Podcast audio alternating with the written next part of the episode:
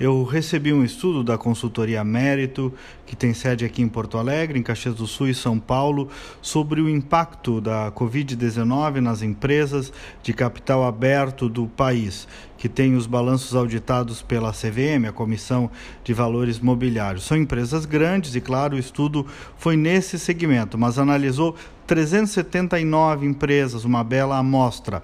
E o resultado é impactante: queda de 71% nos lucros. Alguns números: 60% das empresas apresentaram resultados piores do que no mesmo período do ano anterior. As maiores perdas com a Covid foram nos setores de petróleo e gás, de papel e celulose, de serviços, transporte, logística, telecomunicação, dentre outros.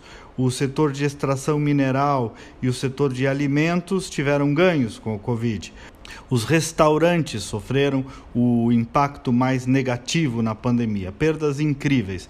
Já o setor de proteína animal cresceu.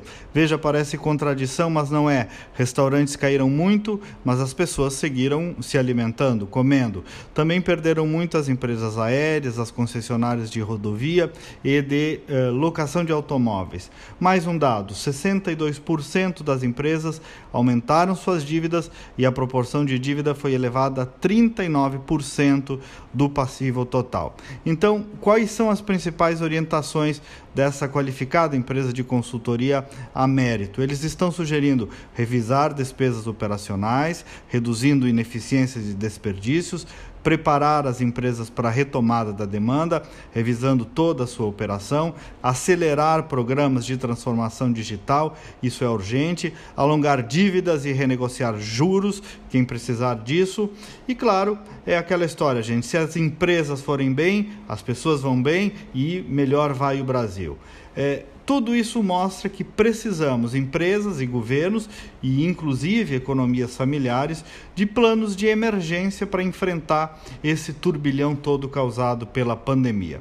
Eu espero você amanhã, às nove e meia, no programa Outro Olhar, na Rádio Bandeirantes, quando eu vou conversar com a socióloga e cientista política Elis Radman para entender um pouco melhor a cabeça do eleitor neste ano. Bom final de semana! E até segunda-feira.